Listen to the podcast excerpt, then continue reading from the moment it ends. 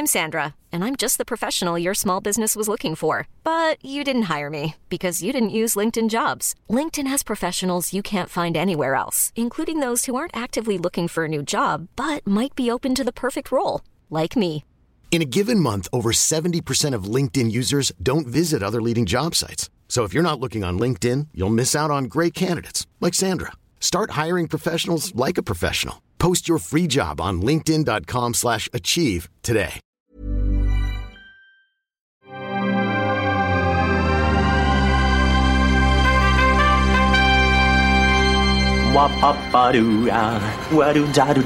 Steven, arrête s'il te plaît, j'ai jamais pu encadrer Michel Legrand. Salut c'est nos ciné, votre rendez-vous avec le cinéma qui n'avait pas encore en ces temps de grâce 2019 cédé à l'un de ses plaisirs pas coupables du tout, celui de sortir de son format habituel pour une belle et luxuriante émission spéciale. Et comme la saison est à la boxe avec la sortie très commentée de Creed 2 dont on a dit tout le mal qu'on en pensait dans une émission précédente, nous n'avons pas eu à chercher bien loin pour trouver une thématique afin de nous occuper durant l'heure qui suit puisqu'on va remonter le fil de la saga Rocky, la vraie, la seule, l'unique avec trois et peut-être bientôt quatre poids lourds de la critique. Yannick Dahan, salut Yannick. Salut David Honora, salut David. Poids, poids coq hein, pour moi. Je Poids coq, voilà, peut-être euh, semi-welter, je sais plus comment on dit. Stéphane Moïsakis, bonjour. Salut Stéphane. Thomas. C'est nos ciné spécial Rocky et c'est parti.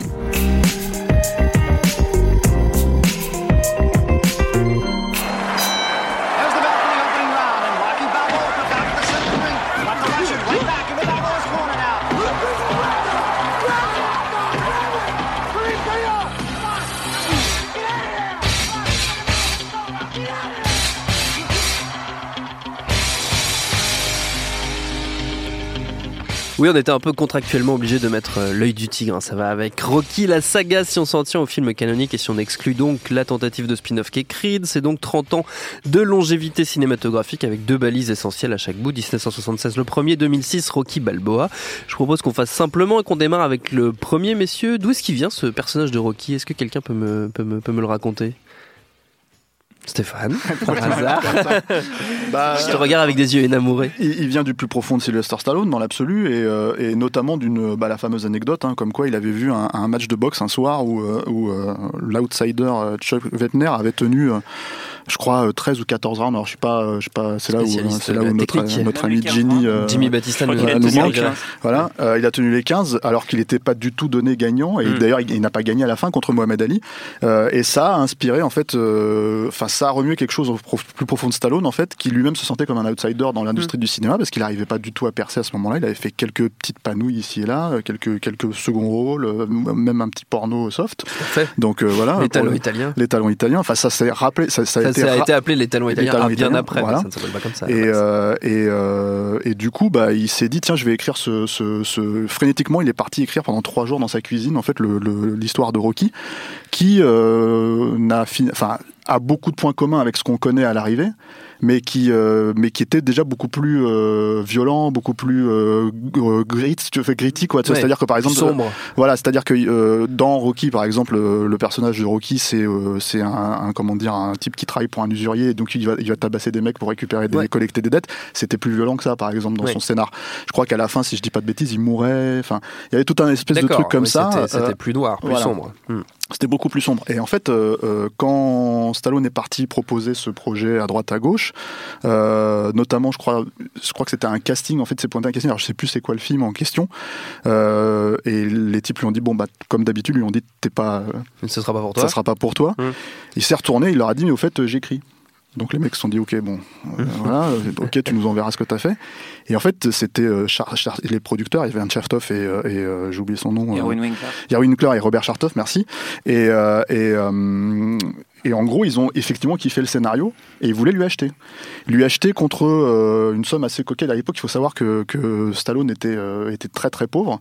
Euh, et il a même, en fait, il a, il a euh, l'anecdote veut qu'il y a son chien en fait qui est dans le film qui s'appelle Butkus là dans le film. Ouais. C'est son chien à lui. C'est son et en fait, il l'avait vendu.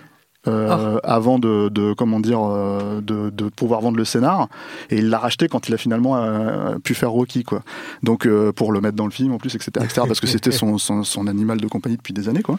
Donc il en était là quoi. Et quand on lui a proposé euh, une coquette somme on est, ils sont montés jusqu'à 350 000 dollars pour euh, pour pour le film en fait.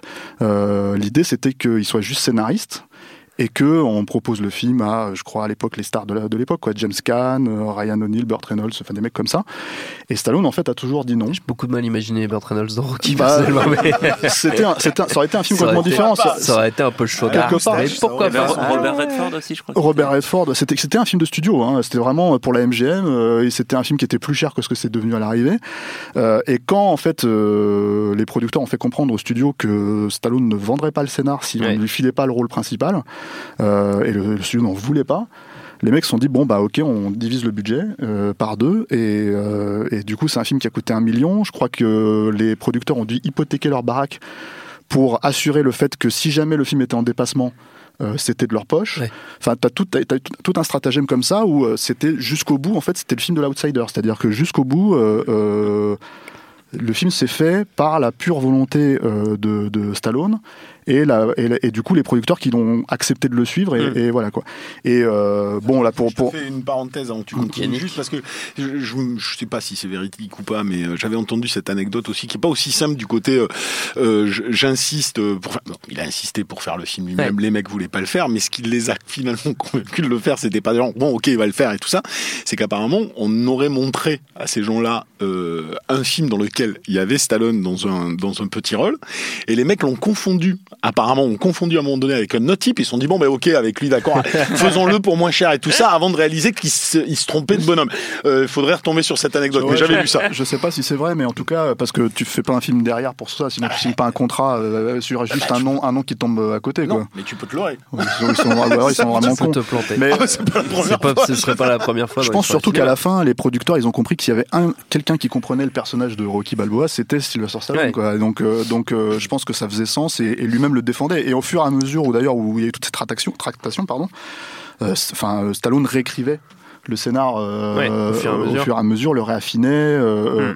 Et ce qui, Euh, ce qui faisait partie d'ailleurs du contrat, c'est que donc il était acteur euh, sur le film et euh, en revanche il n'était pas payé pour la réécriture euh, Voilà, au fur et à mesure du Mhm. tournage. Donc ce qui, ce qui en plus, euh, enfin ce rôle-là euh, de réécriture était, je pense, hyper important dans la dans la conception du film et dans dans le fait d'arriver à, enfin vraiment un personnage qui, qui lui colle à la peau, quoi, qui est euh, qui est qui est une sorte de double de lui-même, euh, Ouais. qui qui porte un un discours supplémentaire. Voilà.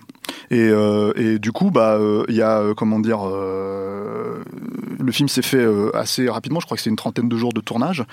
Là, je, là, je suis vraiment dans le factuel hein, Oui, des choses, sûr, quoi, ouais. avec notamment des, des moments où, même si, alors c'est réalisé par, ça faut le préciser parce que, comment dire, John J. Avildsen, Hmm. qui voulait vraiment faire un espèce de, de de films pris sur le vif. Alors c'était quand même un peu à la mode hein, dans les années 70, mais euh, tout en faisant ressortir un peu, moi ce que j'appellerais le truc un peu euh, Cendrillon chez les chez les chez les prolos quoi. Tu vois, c'est un peu c'est un peu cette espèce de logique le film parce que certes c'est un film des années 70, c'est un film qui ressemble à, à un film des années 70, mais dans le fortement.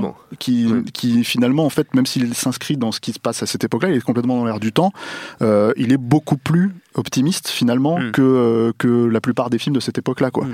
Et euh, je pense que c'est aussi un des trucs qui fait son succès, euh, qui a fait son succès surprise au moment où c'est sorti, parce que ça a été le plus gros film de l'année à cette époque-là. ça avait ça, fait, la, la réception est étonnante. à ça la- avait fait, je crois, 120 millions de dollars à Mm. l'époque, ce qui, en gros, l'équivalent d'un film Marvel aujourd'hui. hein. Oui. C'est vraiment, c'est vraiment ça, quoi. Et, et, et comme c'est un petit film, comme c'est un film qui s'est fait vraiment, on va dire entre guillemets à l'arrache, et ça se voit encore hein, quand tu regardes le film. Il y a beaucoup de scènes en fait qui ont failli sauter et, et derrière lesquelles Stallone devait notamment se, se battre en fait pour pour réussir à les faire. Il y a, il y a notamment en fait toute la la scène qui se passe juste avant le, le match final où, euh, où en gros il parle à Adrian et il explique qu'il est en trouille euh, totale en fait vis-à-vis de la situation. Ça c'est une scène que les, les prods ont voulu faire sauter à un moment donné alors que Ouais. pour Stallone c'était la scène la plus importante et il a eu une prise pour, euh, pour la réussir quand ils lui ont dit euh, parce qu'il avait surtout insisté en fait pour la, vraiment la tourner avant euh, la, la veille du, combat, de la combat. scène de Ouais. combat. Donc du coup, tu as, toute cette construction en fait qui fait que, que, que je- ça a été un film qui a été très très euh, douloureux en fait quelque part à mettre en place, même Mm. si quelque part ça a des allures de conte de fées. Et je pense que c'est important de le signaler pour peut-être pour la pour la suite justement en fait pour Ouais. la façon euh, parce que quelque part ça a donné le là. euh, de ce qu'allait être la saga. et de la carrière de Stallone aussi, c'est-à-dire que d'être d'être quelqu'un qui ne croit finalement qu'en lui-même. Ouais. C'est-à-dire, euh, Ouais, Voilà. et puis t'as cette, ouais, t'as, ce- t'as ce côté conte de fées qui est quand même pas, euh, c'est un miracle. Enfin, je veux dire, il l'a dit lui-même, euh, Stallone. Il a dit qu'il a passé tout le reste de sa carrière à essayer de retrouver, euh, retrouver ça, cette ouais. espèce de magie. Bon, alors il le, il le signifiait par rapport au dernier plan euh, de Adrian, Adrian, et puis l'image se fige, et puis euh, c'est, c'est, le, le, le, le, paroxysme de l'émotion. Il a essayé de retrouver ça toute sa vie euh, sans réussir. Mais ça, ça c'est quand même un truc qui est assez génial, qui est propre au cinéma. C'est-à-dire qu'on on se projette, enfin, on revient en arrière, on a un côté ré- rétrospectif sur tout ça, et quand on parle souvent du premier Rocky, on y voit comme une sorte de, petit bijou. T'as raison, hein, euh, fait à l'arrache, mais, plus que fait à l'arrache dans le sens simplement, euh, euh, simplement petit moyen, où on s'est battu, ça a été dur, on a réussi à faire passer des trucs. Ce qui est hallucinant avec le, premier Rocky, a posteriori maintenant, c'est quand tu vois le nombre d'éléments dans le film qui sont devenus, je caricature, iconiques, Oui. parce que j'ai pas de meilleur mot, mais qui sont devenus importants pour les gens. C'est-à-dire, ah, c'est génial cette façon dont il a, il a fait cette rencontre avec Adrian sur une patinoire tout seul, lui à côté. Euh, c'est génial la façon dont euh, a réagi, euh, enfin, a composé son personnage comme si. Et tu te rends compte quand tu creuses dans le truc que toutes ces idées qu'on trouve géniales et qu'on et que peut-être on fantasmerait que les mecs les posaient sur papier, bah à chaque fois, à chaque fois, c'est un concours de circonstances hallucinant. Bah, la patinoire, il devait y avoir des figurants, ils n'avaient pas la thune. Stallone savait pas porter des patins, donc il s'est dit je vais courir à côté. Au départ, ça devait être fait dans un autre lieu. L'autre a dit ouais, mais j'ai besoin qu'il bouge. Ah bah ok, on va faire ça à la patinoire. Et, et que des trucs comme ça. Le côté de la Steadicam, la fameuse, le fameux plan sur les escaliers Ouais. où en fait c'était le Steadicammer qui avait filmé sa femme. Enfin, des trucs comme ça. Et tout le film. Euh, et, et comme ça, c'est un miracle. Ça, ça reste un miracle, même pour Stallone. C'est enfin, Oui. c'est un miracle pour Stallone, c'est un miracle de cinéma. Même, même dans les années 70, où on prenait des risques, on mettait moins d'argent des fois. et- mais c'est hallucinant. Et les autres ont, euh, ben voilà, c'est ce que tu dis, c'est important par rapport aux autres, où tout d'un coup, ben, il y a du pognon, il y a de la maîtrise, on contrôle, et puis tout d'un coup, c'est plus la même chose.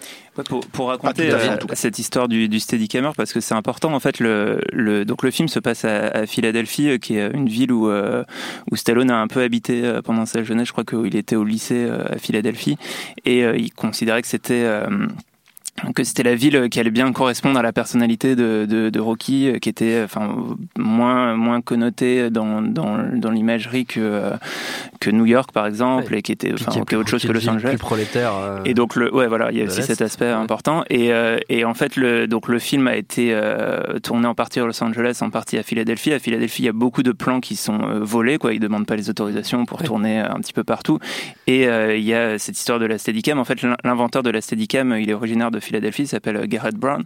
Et euh, et en fait il est allé euh, à Los Angeles en 74-75 pour vendre son concept et euh, il avait fait une bande démo euh, de ce que pouvait faire la, la Steadicam. Donc une, la, la Steadicam, c'est un procédé qui permet de stabiliser la caméra euh, et de se déplacer, de courir, de, de, Ouais. de monter des marches euh, tout en gardant un truc assez fluide. Et euh, ça- pour sa bande démo, un des plans, c'est euh, sa copine qui, qui monte en courant les marches euh, qu'on voit dans les marches mythiques de- du musée de. Philadelphie. Et, euh, et euh, le, le, le réal de, de, de Rocky, en, en voyant ça, se dit bah, faut- ça, ça serait génial de, de finir cette scène avec euh, du coup ce plan iconique, euh, bah, voilà, qui est un tournant dans, dans, dans l'histoire du cinéma, même d'un point de vue technique, parce que c'est à l'époque de Rocky, c'est que la deuxième fois euh, après Marathon Man qu'on utilise la Steadicam, Ouais. et, euh, Et c'est et quatre ça va- marches, hein. et c'est quatre marches, ouais, parce que on, on- même on peut se souvenir, on a l'impression qu'il monte toutes les marches avec euh, la caméra, mais il l'attend en haut et, et, euh, et le- le- le- la caméra va suivre les, dernières marches avant de, cadrer euh, toute la vue sur Philadelphie. euh. Donc il y a, il y a des- il y a des trucs euh, bah, hyper intéressants. Moi, je trouve que c'est un film.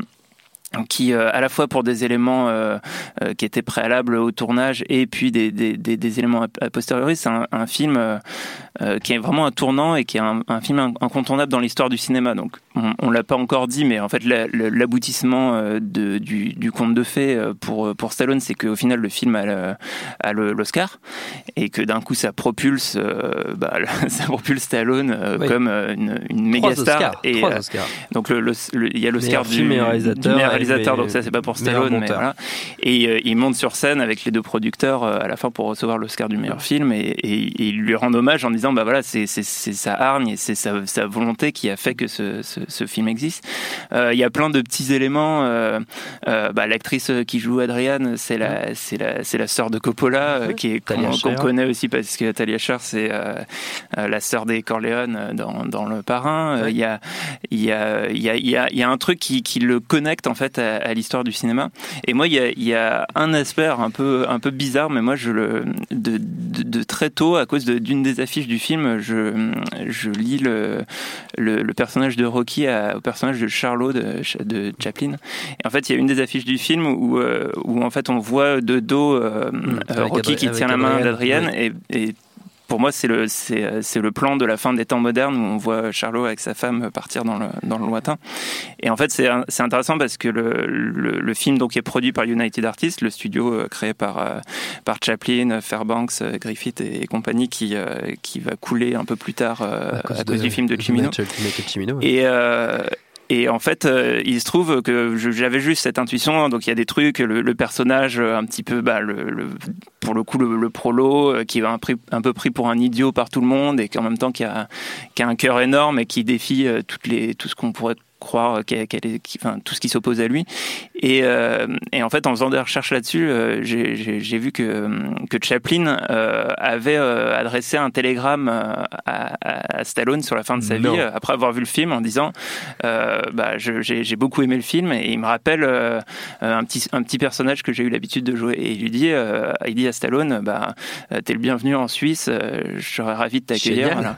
Malheureusement, malheureusement, Stallone n'est jamais allé en, en Ouais. Suisse et, euh, et, euh, et Chaplin est mort en, en 77, bah, quelques, quelques temps après ce télégramme. Apparemment, il a raté Elvis comme ça aussi, euh, Stallone. c'est vrai, il a- exactement ça. voilà. Ah, mais, mais qui est là C'est Batista. Et ouais, Il- Jim- il- Dans, dans le micro est coupé censure. Et en, et en revanche, et du, coup- et du pour faire peut-être la transition avec la suite, en fait, il y a- il y, a une différence avec Attends, le. on va peut-être demander à Jimmy euh, son avis Oui, sur Rocky. enfin, je- voulais vas-y, juste- dire ça, c'est que le, ce qu'on a pu reprocher un peu euh, à, Chaplin avec euh, son, son perso- personnage de Charlot, pardon, c'est de, bah, au bout d'un moment, la, la vie de Chaplin par son succès, par sa réussite, euh, plus n'avait plus tout, aucun euh, rapport ouais. avec euh, le, le- le personnage de Charlot, et il y avait une manière un peu d'abuser en fait le, le spectateur à ce niveau-là. Et, ce qu'on va voir avec Rocky, c'est qu'au contraire, il a intégré Oui. dans l'évolution du personnage des choses que lui-même a vécues. Bonjour Jimmy Batista. Bonjour. Merci de nous avoir rejoints. hein. Oui, oui, oui, j'ai fait ce que je pouvais. Voilà, grâce aux des petits problèmes de métro Putain de aussi, ligne j'ai bien quoi. compris. Ouais, Ah là putain là, de ligne deux. C'est compliqué, c'est compliqué. Euh, Et donc Rocky, donc Rocky, ouais, donc tout le monde en a parlé. Alors, je sais pas, je sais ouais, pas où on en est. Donc on est je- toujours au premier. si jamais je, je fais des répétitions, on lève la main et on on arrête. On a parlé Et- d'anecdotes, Hein essentiellement C'était- d'anecdotes. Ah, ok, c'était, ok, euh, bon, On a dit que c'était un boxeur. euh, C'est un boxeur. euh, ok, ok. Alors ça, c'était un truc que je voulais dire juste avant. J'ai plus grand chose à dire. Euh, non, mais en fait, euh, moi, le, le- le premier Rocky, pour le coup, je trouve que sans, que- sans que ce soit forcément un de mes films préférés, mais je trouve que c'est un film quasiment parfait en fait, euh, dans le sens où, euh, bah, comme j'en avais parlé, je crois, c'est l'émission de Creed. euh, euh, moi, j'ai une grosse période à fond dans la boxe quand j'étais beaucoup plus jeune, et, et, et, et, et ce qui est, ce qui est assez dans, dans le milieu de la boxe et dans le, forcément les films qui se rapportent à la boxe, il y a quand même des éléments qui sont toujours présents, qui sont toujours vraiment fondateurs. C'est un peu, c'est l'implication déjà du boxeur. C'est, c'est, enfin, dans, le- dans les, en anglo- en- dans les pays anglo-saxons, on parle d'un boxeur, on dit qu'il a, qu'il a du cœur, c'est-à-dire qu'il Ouais. euh, qu'il s'est investi vraiment.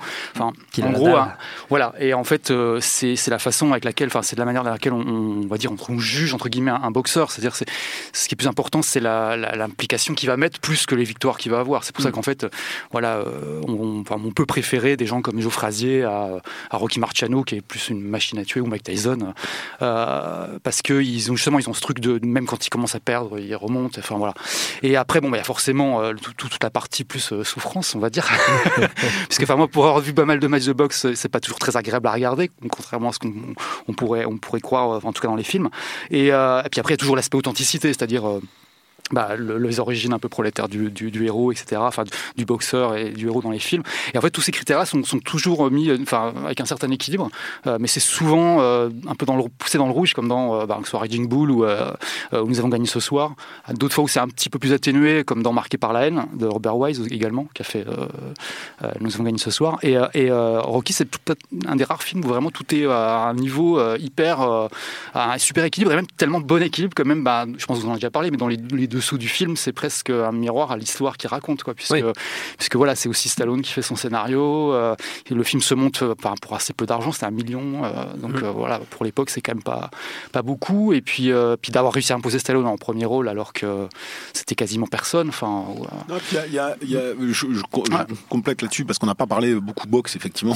On a parlé de pas mal de choses Bah, périphériques. j'ai bien parce qu'il y, a Mais- des- y y a références Oui, hein, oui, qui sont non, non, mais ça, je te laisserai mais- sur, ouais, sur c'est les références. Mais ce qui est intéressant, outre le, le, le, le fait qu'il est, euh, qu'il évidemment, il s'est inspiré de, de matchs de boxe réels et tout ça, c'est déjà l'implication du mec, au-delà même du, du film, de l'acting, du scénario. Euh, c'est le boulot qu'ils ont fait monumental sur le combat, c'est-à-dire le temps qu'ils ont passé à le chorégraphier et Voilà. déjà, c'est-à-dire l'œil de Stallone, c'est-à-dire euh, de le regarder, Mhm. de regarder les rushs, de recorriger systématiquement le combat en fonction des rushs pour le rendre complètement imparable, tout en étant euh, pas réel, pas réaliste évidemment, mais pour le rendre euh, dramatiquement le plus efficace, même s'il doit l'être évidemment. Bah, en fait, c'est- un des plus authentiques. Euh, Enfin, comparé, moi, je parle. Moi, mon film de boxe préféré, c'est Mm. plus Nous avons gagné ce soir. Mais, Mais le problème, c'est- que c'est des, des- des matchs qui sont. inspiré de ça. Voilà, bah oui. euh, Mais c'est pour le coup, les matchs dans ce film sont vachement percutants, mais Oui, ils sont oui. aussi vachement accélérés. Enfin, il y y a un côté presque surréaliste, quoi. Enfin, Oui. enfin, de c'est limite des super-héros à ce niveau-là. Et même au niveau du sound design, c'est-à-dire que Oui, oui, les, oui, frappe vrais beaucoup, coups ouais. sont arrivés beaucoup plus tard dans la saga et que là, au départ, c'était des mélanges carrément de cris d'animaux, de trucs euh, pas possibles pour euh, faire un impact. Mais, euh, Mais, ça effectivement, voilà, et donc, voilà, donc euh, bah, dans les, les- on parlait des boxeurs donc, qui pouvaient s'inspirer, mais c'est vrai que bon, bah, Rocky Marciano, c'est le plus évident parce qu'il y y a- il y a le, le nom, etc. ouais. Et puis euh, le, le fait que voilà, ce soit un prolo d'origine italo-américaine. Mais mais il y en a un qui, est- qui est- qui est moins cité, c'est Chuck, Wepner, et qui a un, un- un type un peu moins connu, qui a, qui a eu un peu plus de défaites et qui a été un peu. Mais lui, c'est typiquement l'incarnation du boxeur qui a du cœur, comme on dit euh, Ouais. en- en- aux États-Unis. C'est-à-dire que c'est un gars qui a euh, euh, souvent, enfin, à des matchs où il était complètement euh, envoyé perdant, arrive à ou à remonter ou à, ou à gagner. Notamment, il y en a un contre contre. ouais, pour le coup, voilà, parce qu'il y a- eu vraiment de références euh, quasiment Voilà, enfin, l'histoire raconte que Stallone va à un combat en 75 euh, et c'est celui où il tient tête, où Chuck Wepner tient tête à Mohamed Ali. Et Mohamed Ali d'ailleurs boucle la boucle à la, à la soirée des Oscars euh, 77 où il vient euh, surprendre sur scène euh, Stallone en lui disant c'est moi le vrai Apollo Creed et tout. Ils font une petite sorte de petit, il y a une vidéo assez marrante à voir où ils, où ils se font un peu semblant de se boxer sur scène. Euh, Enfin voilà, Ali a un peu euh, aussi euh, Ouais. euh, apporté sa bénédiction au final au film. Pour le coup, il existe un film aussi sur Chuck Wepner euh, qui s'appelle Outsider. C'est un film réalisé par un, un- un Canadien. Je sais absolument pas ce qu'il vaut, je l'ai pas vu. hein. C'est avec, euh, cool. c'est avec Liv Ok, Schreiber, cool. c'est avec Liv Schreiber dans le rôle Avec. Liv Schreiber. Mais voilà, ça existe. Ça, ça. Très bien. Peut-être Euh, le truc qu'il faut préciser justement par rapport à la boxe en soi, c'est que effectivement euh, Apollo Creed c'est Mohamed Ali, effectivement quelque part euh, comment dire, euh, alors on peut dire Rocky c'est Chuck Wetner et, et tout ça, et en fait c'est c'est c'est euh, comme un espèce de monde parallèle. La plupart de ces pers, enfin les plupart des vrais boxeurs n'existent pas dans Mm. Rocky, si ce n'est Rocky Marciano qui est à un moment donné cité Oui, il est cité parce qu'il a. il a- dans Rocky ouais. 5 à un moment donné par Parce qu'il a- il a le par, gant, son chose, voilà, il a- c'est ça il lui il- file le gant dans Rocky 5 le, euh, enfin c'est pas le gant c'est les, je sais plus il y a un objet qui appartient à Rocky. Marciano, il y a aussi un boxeur, je sais plus, enfin je crois qu'il est très connu, mais il y a de- Joe Frazier Ah, apparaît Frazier premier, qui donne hein. euh, le, le- Il y a Roberto. Duran, il y a Roberto Duran qui fait Joe quand même Frazier une apparition dans le 2 ou le 3, je sais plus, je Ah sais plus dans l'entraînement, il y a. Roberto Duran. Bah, Frazier, apparaît dans le premier, mais pour l'apparition de Frazier, ils en avaient invité beaucoup plus apparemment, c'est et c'est le seul qui s'est pointé. Donc, euh. Et, Frazier est de Philadelphie, non, il n'y a pas, il y a un il y avait un truc comme ça quoi. Et t'as vu que Chuck Weffner, je sais plus si c'est sur le deuxième ou le troisième, il devait lui donner un rôle.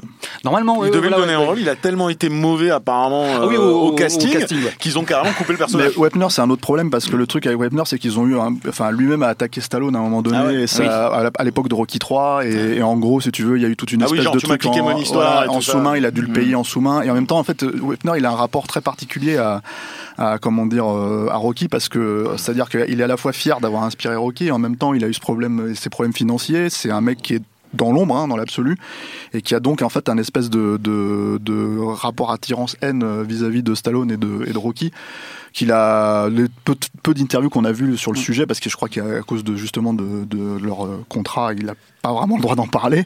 Euh, euh, c'est cette espèce de truc un peu, Ah un oui, ça a été réglé à l'amiable, non À un moment Ouais, à donné, l'amiable, voilà, j'ai voilà, entendu parler ça. de ça. À l'américaine. Voilà. Et, À euh, l'amiable, ouais, ouais, on saura jamais quoi. voilà. Et, le, et, le, et le truc, c'est que du coup, voilà, bon, ça, c'est, vraiment pour la, pour la, la soupe interne, quoi. Mais, mais euh, ce qui est aussi intéressant, peut-être, de, de signaler avant qu'on passe peut-être aux autres films, en fait, c'est Ouais. que il faut rappeler un truc qui euh, semble pas forcément évident quand tu connais toute la saga dans son intégralité, c'est que, enfin, Rocky perd à la fin de, Oui. de comment dire, euh, Il perd de Rocky. par- Bah, comme Wagner aussi qui avait perdu Oui, mais- mais, mais- vraiment sur les Dernière dernières fois. secondes. Mais comme c'est un comme c'est un personnage qui gagne les cinq fois qui suivent, euh, si tu veux, les quatre fois qui suivent, c'est voilà, c'est intéressant de le signaler parce que justement il y a, il y, a, il y a une dichotomie sur Rocky. Il y a les gens qui voient Rocky, il y a les gens qui voient Rocky 4 et pour eux ça dépend ce que c'est Rocky. C'est est-ce que c'est le, le, le, le prolo qui, qui finalement sera toujours l'éternel second ou le ou le ou est-ce que c'est le, le, le grand vainqueur euh, si tu veux Le cœur, on la gagne. euh, voilà, qui, qui représente, les- qui représente, euh, qui représente carrément l'idéologie de son pays à ce moment-là.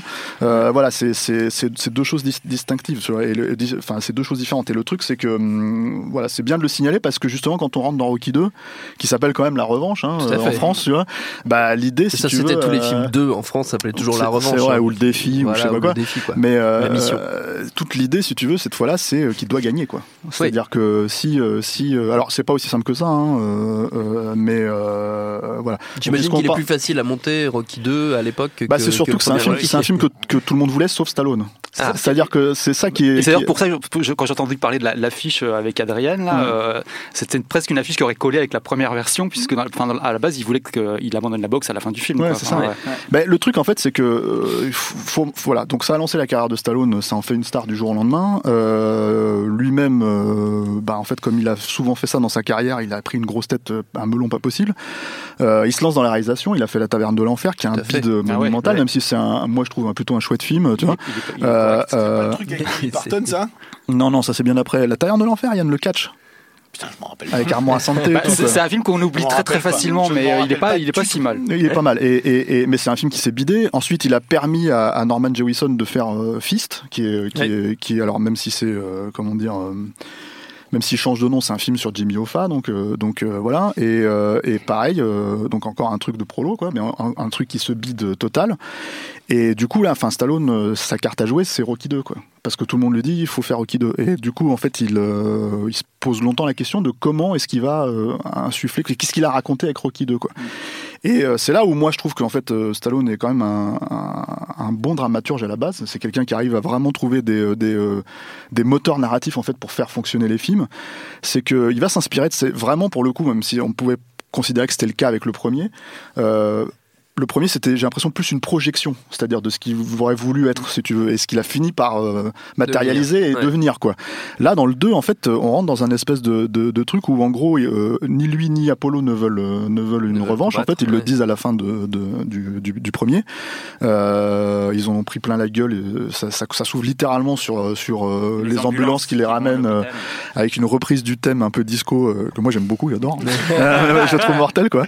De, de Bill Conti. C'est vrai qu'on n'a pas parlé de la zig de Bill Conti, mais on va, Oui, je pense on qu'on va y revenir venir, euh, de manière générale. Et euh, et euh, et il y a cette idée en fait que ben le fruit en fait qu'il a eu de comment dire de de ce match, de ce de cette notoriété, bah il le claque en fait. Le, le crédit, le claque, c'est-à-dire qu'en fait, il se rend pas compte qu'il va devoir payer des impôts. En fait, il fo- fonctionne comme un nouveau riche. Et d'un seul coup, euh, dans, le- dans le film, en fait, c'est-à-dire, il demande à Adrienne en, en- en mariage, mais il s'achète une baraque, il commence à acheter une bagnole alors qu'il a même pas le permis. Il commence à, enfin, t'as tout un truc et, et ça, et ça fonctionne assez bien parce que c'est assez drôle en fait. Euh, il se dit qu'il va capitaliser sur, euh, sur par exemple des pubs et en fait, il sait pas jouer. Donc, euh, il joue comme comme un teubé, tu vois, de- devant le Ça, truc et tout. littéralement inspiré de ce qui lui était arrivé. Voilà, ce qui est, Voilà. ce qui est là pour le Et- tout ça, en fait, il le- il le nourrit, il le nourrit avec avec avec de ce qu'il a vécu en fait juste après en fait euh, voilà jusqu'au point où euh, euh, pour la première fois dans le film il a donc il Adrienne tombe enceinte. Et quand elle accouche, là je, je fais un saut dans la narration du film parce qu'il y a, il y a aussi un autre truc important avant. Bah, quand elle accouche, en fait, le gamin qu'on lui ramène, c'est son propre fils à Stallone, en fait, qui joue le, Ouais. le rôle de, de, de Robert Junior, quoi. Et euh, c'est alors c'est pas Sage, Non, c'est pas encore Sage. ouais. c'est Sergio euh, qui euh, qui est l'autre fils de Stallone en fait qui est euh, dont on a appris deux trois ans après en fait qu'il était autiste. Et ça ça fait partie des trucs aussi dans la vie de Stallone qui sont un peu comment dire Bah, Son rapport à ta famille de manière générale. Ouais, assez, assez parti. Bah, je pense qu'il a cette de patriarche, mais on va y revenir. euh, On va y revenir parce que je pense que c'est le mec qui a fait ressortir toute la famille, le nom, tu vois, de, Ouais. de- de son truc. Et du coup, en fait, j'ai l'impression que tu as toute une espèce de truc où les gens vivent autour de, de cette logique-là, que ce soit sa mère, que ce soit Ouais. son frère, que ce soit tout ça, quoi. Et c'est assez particulier, quoi. Et, euh, et, euh, et je pense qu'il, il- en plus, j'ai l'impression que lui-même intègre ce rôle-là assez, euh, Mm. assez clairement, tu vois. Et ça se ressent même dans les Rocky, j'ai envie de dire, c'est ça que je veux dire. Sinon, on n'en parlera pas forcément là. Mais le truc, c'est que, donc, ce qui est intéressant, c'est que d'un seul coup, quand euh, le personnage d'Apollo Apollo Parce que voilà, il faut dire que euh, moi, je- moi c'est des persos que j'adore, hein, Apollo Creed, euh, Polly, euh, euh, comment il s'appelle, Adrian et tout. Mais c'est des persos en fait qui sont des catalyseurs pour euh, pour euh, pour le de personnage de Rocky. Clairement. C'est-à-dire que c'est des persos qui n'existent que par rapport à ce qu'ils peuvent vraiment apporter à Rocky et, et, et beaucoup moins ce que Rocky leur apporte à eux en fait finalement à la fin quoi. Euh, à tel point que voilà donc euh, toute l'idée si tu veux c'est que c'est que Apollo en fait décide de relancer le- le- le- l'idée de la revanche juste parce que tout le monde se fout de sa gueule parce que tout le monde l'a pris pour un perdant. Euh, alors qu'il a gagné le, le combat dans le- à la fin du premier. Ouais. Et du coup, euh, cette espèce de revanche euh, où, où le personnage de Rocky se sent acculé euh, parce qu'il a, il a des dettes, parce qu'il a tout ça et qu'il a- finalement il l'accepte, c'est vraiment un miroir de, de quelque part l'impression de, de, de ce que Stallone était en train de vivre à ce moment-là dans sa carrière où il se disait je suis peut-être l'homme d'un seul rôle en fait. Je suis peut-être finalement, je suis pas la star que je pense être si tu veux au fond de moi-même. Je suis peut-être que Rocky Balboa aux yeux des gens. Et il voulait vraiment s'extraire de cette logique-là. Donc euh, quand il a accepté le film, il le fait, il le fait sous cette, euh, il l'aborde sous cet angle-là. Et t'as cette espèce de jeu où est-ce qu'il va pouvoir y aller, pas y aller, parce que en fait, Adrienne, quand elle tombe enceinte, justement, elle tombe dans le coma. Elle- c'est la grossesse devient difficile, elle tombe dans le coma, et il y a tout ce jeu psychologique où il n'arrive pas à se concentrer en fait sur le sur le combat. Et Mickey lui dit mais t'as du cœur, mais t'as pas la mécanique. Il faut que t'arrives à, à comment dire, euh, parce qu'il va de nouveau te réduire quoi. Ouais. Et cette fois, il faut que tu ailles. Si tu vas, c'est pas la peine de perdre. Si tu perds, c'est fini. Il faut que tu gagnes quoi. Et, euh, et donc voilà. Et bon, spoiler, hein, c'est ce qui se passe à la fin. Ouais. du Ce qui est- film. Alors, je rebondis là-dessus, mais plus d'un point de vue cinématographique, parce que je pense qu'on on aura compris, hein, la, la vie de Stallone euh, va se confondre progressivement avec, euh, Avec ce celle de Rocky, et puis bon, on en reparlera sur, sur les suivants, mais là, c'est marrant parce que tu tombes vraiment sur un truc qui, pour moi, est fondamental, et j'ai, j'ai pas de théorie là-dessus, je vous le dis, euh, vraiment, euh, ça sort des tripes, mais je le mesure en même temps que Stéphane parlait, euh, et je me disais, moi, de toute la saga, ma scène préférée, mais vraiment ma scène, la, la- la scène qui me file la, la trique, euh, c'est ce moment euh, où t'as justement euh, Adrienne qui est allongée et tout ça, et lui il veut pas se battre, et là t'as Mickey qui en peut plus et qui fait putain putain, et là la nana elle se réveille, elle le regarde, elle fait là, vas-y. Gagne quoi. Et là, attends, je finis. Et là, t'avais déjà la, la musique de Conti qui arrive, qui fait ting, tu vois, tu te rappelles, ça fait ting, ting, et ça monte et ça monte, et t'as un putain de crescendo.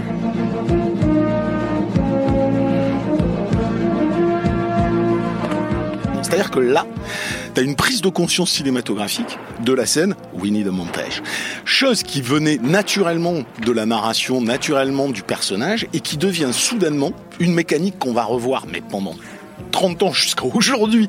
C'est c'est fondamental cette scène. Elle est fondamentale parce qu'elle fait passer du cœur, comme tu le disais, à la gagne qui sera symptomatique des, euh, des dix années suivantes. C'est-à-dire qu'on passe tout d'un coup d'un personnage réel, courageux, qui devient un mythe. Et ça devient la figure héroïque. Et la figure héroïque que Stallone, puis Schwarzenegger, tout ça incarneront de manière euh, surdéveloppée euh, dans les années 80. Et pour moi, le point de départ, il est dans cette putain de scène. Elle a un, aspect galvanisant particulièrement bien compris, euh, je pense, Stallone, et pas que... Parce que c'est Euh, lui qui réalise le film hein, cette fois. Voilà, et, euh, et qui va évidemment pousser, il va pousser le bouchon par la suite, encore plus loin, on le sait. Et c'est aussi quelque chose qui, qui pour moi est super important. Je vous laisserai continuer à parler longuement après, mais pour moi, ce qui est super important, et c'est pour ça que j'ai toujours l'affection pour le 4, et c'est pour ça que j'ai toujours l'affection pour le 3, même si j'adore Rocky Balboa et tout ce que tu veux, c'est qu'il y a aussi, au-delà de la boxe, au-delà de Stallone, un mec qui saisit parfaitement, rythmiquement, l'air du temps. Il y a une musicalité ch- chez Stallone qui est monumentale. C'est le mec quand il fait Rocky 3 qui comprend l'avènement du clip, qui commence à penser les choses comme un clip. Ça deviendra caricatural dans le cadre, qui est un clip gi- gigantesque, et c'est presque Ouais. que ça, mais tout ça est préfiguré euh, au, au préalable. Et euh, j'intime les gens de remater Rocky 2 et de voir comment cette scène d'entraînement qui démarre d'une certaine manière avec un montée en crescendo de la musique est radicalement différente dans l'intention cinématographique que dans le premier film et comment elle va influer Mais- sur des, les décennies qui suivent.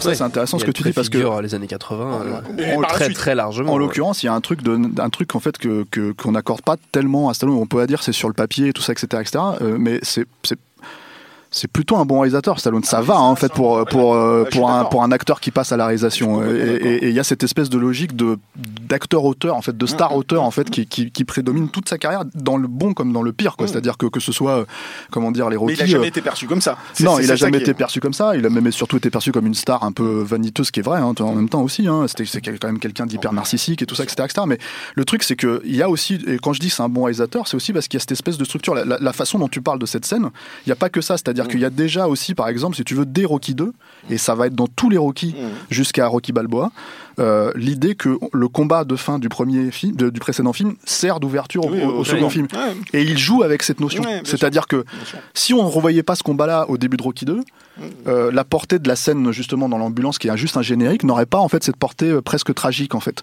Euh, et, et en fait il y a ces habitudes qui va reprendre comme le, le montage dont tu parles, la- le training montage, où il va apporter quelque chose de plus. Là, en l'occurrence, par exemple, le truc que moi je retiens dans cette scène, c'est que tu peux croire que quand tu vois le premier Rocky, la- le training montage, en fait, les mecs, ils avaient des scènes, ils couraient, ils, couraient, ils se disaient, il, faut, il nous faut une musique.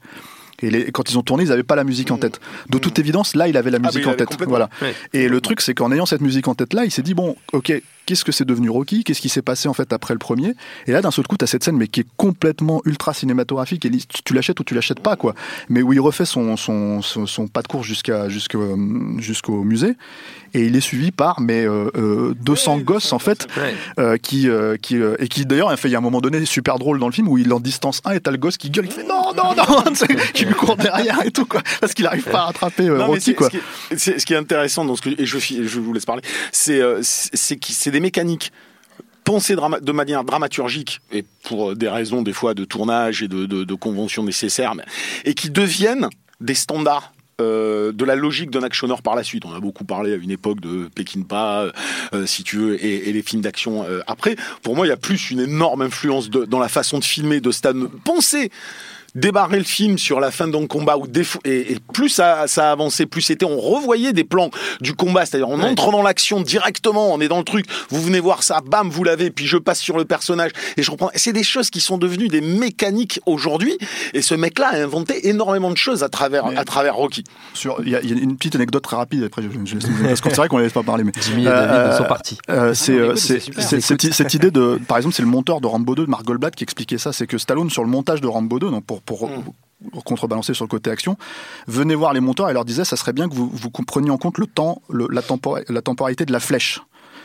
Euh, et, le, et les mecs lui disent qu'est-ce que ça veut dire? Ils lui disent bah en fait ça serait bien que vous mettiez une pause dans la façon dont par exemple mon personnage tire une flèche et le, le moment où la flèche arrive. C'est-à-dire que au lieu que vous preniez le temps qu'elle arrive qu'elle arrive tout de suite, c'est que vous devez temporiser, garder deux une, deux secondes supplémentaires juste pour donner le, le, le temps de, de, de vol, on va dire, de la Ouais. flèche quelque part, de, de, de déplacement. Le petit crescendo, Voilà, quoi. et, et le truc, c'est que les monteurs ont fait bon, ok. Ils testent le truc et ils se sont dit putain, ça fonctionne super bien. Ouais. Et ça, c'est Stallone qui leur a donné l'idée, en fait, tout simplement. Il leur a, il leur a- tout ce truc où d'un seul coup dans Rambo, bah, quand il envoie une flèche, ça- tu sais, hop, il tire le truc, il lâche. T'as une seconde qui passe et boum, t'as- Ouais. c'est des flèches explosives, donc boum, tu vois. Voilà. Euh, c'est- c'est- ça, c'est- ça, c'est- ça, c'est Stallone. Et pourtant, Stallone n'était pas réalisateur sur ces films-là, il n'était pas même monteur techniquement. Mais il il il a, il a cette, euh, logique-là, quoi. sensibilité-là. Voilà. C'était une sensibilité du rythme qui fait que bah, dis, Flashdance n'aurait pas existé sans Rocky 2. Non, et, ça, et ça sent d'ailleurs dans Rocky 2 sur, euh, pour moi, sur la, la qualité du, du découpage de la scène de combat, qui est, enfin, pour moi, le, le meilleur de la, de la saga, qui est, qui est hyper impressionnant, hyper pensé, avec, euh, enfin, aussi, avec, enfin, ça, c'était déjà dans le premier, où où il y a des, des choix d'angle de caméra qui, qui sont, euh, qui sont toujours pertinents à la fois pendant le combat et à la fois même en fait dans, dans le quotidien de Rocky. Enfin, on va avoir, on va avoir des séquences, euh, même dans, dans, dans le premier quand il se boit son verre d'œuf euh, qui, pré, qui prépare, on, voit, on le voit casser tous ses œufs en plan séquence euh, de, d'un point de vue depuis l'arrière du, du frigo. Et, euh, et en fait, de- derrière, dans, dans, dans le 2, c'est, c'est, c'est intéressant euh, ce, que disait, ce que tu disais Yannick sur, sur cette bascule qui est aussi presque une bascule de genre, c'est-à-dire que le, le premier film est, euh, est à peu près la moitié euh, de, de Rocky 2. Euh, on est effectivement dans, euh, dans l'influence de, de The Setup de Robert Weiss, de Nous avons gagné ce soir, et d'en fait, la, boxe c'est l'élément central, mais en même temps, c'est aussi euh, des, drames psychologiques sur euh, qu'est-ce que ça implique la boxe et que c'est pas c'est pas un sport euh, neutre parce que en fait ça ça détruit les, les, boxeurs quoi. En fait, ils mettent leur vie en danger sur le sur le ring et du coup il y a tout une construction psychologique dans le rapport avec leur avec leur femme. Et, euh, et, et clairement, le, le, enfin, tout le tout l'arc dra- dramatique de, de, de Rocky 2, c'est euh, c'est euh, réussir à convaincre Adrien qu'il a besoin de refaire ce combat. Et sachant que et d'abord lui il a besoin de se- de s'en convaincre lui-même parce que euh, au début euh, enfin c'est c'est pas du tout le cas. Et, et, en fait d'arriver justement à ce point de bascule dont, dont tu parlais Yannick pour ensuite euh, bah, basculer dans l'actionneur quoi. Enfin dans un truc où, où on va vraiment célébrer la, la, la, la, la su- la surpuissance du héros c'est euh, c'est un, un point de bascule qui est, qui est hyper intéressant et qui tire en même temps sa force de tout ce qui a précédé. Exactement. Et, euh, Et c'est d'ailleurs pour ça que ça, c'est c'est parti en sucette derrière. C'est-à-dire, ce mec comprend ça. Il Ouais. comprend la nécessité de ce qu'il y a avant. Ouais, puis enfin la Tu vie vois, est un euh, combat de boxe quoi. Exactement. Ça, et que, le truc, et que ouais. derrière, tout ce que c'est devenu a complètement oublié d'où ça venait. Donc on n'avait plus que des machines, en fait. Batista il se marre, mais c'est vrai. mais c'est vrai, faut- mais c'est tellement évident que bon, euh, voilà. je, je ris, voilà, j'ai de bon cœur. mais faut revoir. Sur Rocky euh, 2, non faut revoir- Euh, sur Rocky 2, bah, d'ailleurs, je voulais pas couper euh, David. Non, bah non. Non, non, Voilà, je- j'allais juste terminer sur le sur euh, sur redire un, un petit mot sur le le, le, le fait que les les, les films s'enchaînent euh, vraiment immédiatement. En fait, ça crée un truc euh, d'urgence et de puissance des enjeux dramatiques qui est qui est vraiment euh, enfin quand tu regardes les deux films à la suite, c'est hyper impressionnant quoi. Euh, c'est, plus fort que, que certains cliffhangers de, de séries télé euh, d'aujourd'hui. Vois, Et, il y a un et la truc, euh, façon dont il est vraiment, dont il rejoue avec cette- ces, ces notions-là dans le film Ouais. suivant, à chaque fois, c'est Mm. ça qui est, c'est ça qui est très fort. hein. Je- ouais, en fait, enfin, juste pour dire que c'est justement c'est pas évident quand tu penses en plus qu'il voulait pas forcément faire la suite ou savait pas par quel bout le prendre.